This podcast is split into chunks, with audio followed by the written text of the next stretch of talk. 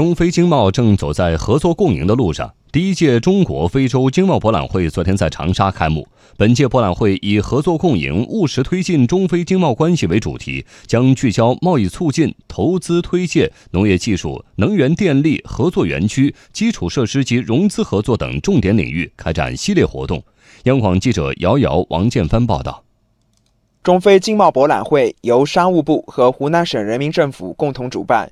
长期落户湖南，每两年举办一届。本届博览会共吸引了五十三个非洲国家以及联合国工业发展组织、粮食计划署、世贸组织、非洲联盟等国际组织参会，成为见证中非经贸未来合作的重要窗口。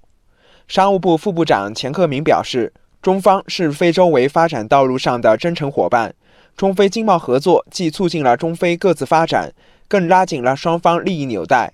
推动构建了更加紧密的中非命运共同体。今年一至四月，中非贸易额达到六百六十亿美元，同比增长百分之四。中国对非新增直接投资十二亿美元，同比增长百分之四十一。我们对中非经贸合作取得的成就感到振奋，对合作的前景充满信心。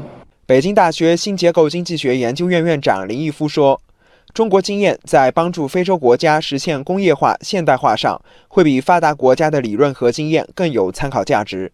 林毅夫说：“中国目前到了要把劳动密集型加工业往外转移的时期，这是非洲国家实现工业化现代化的一个最好时机。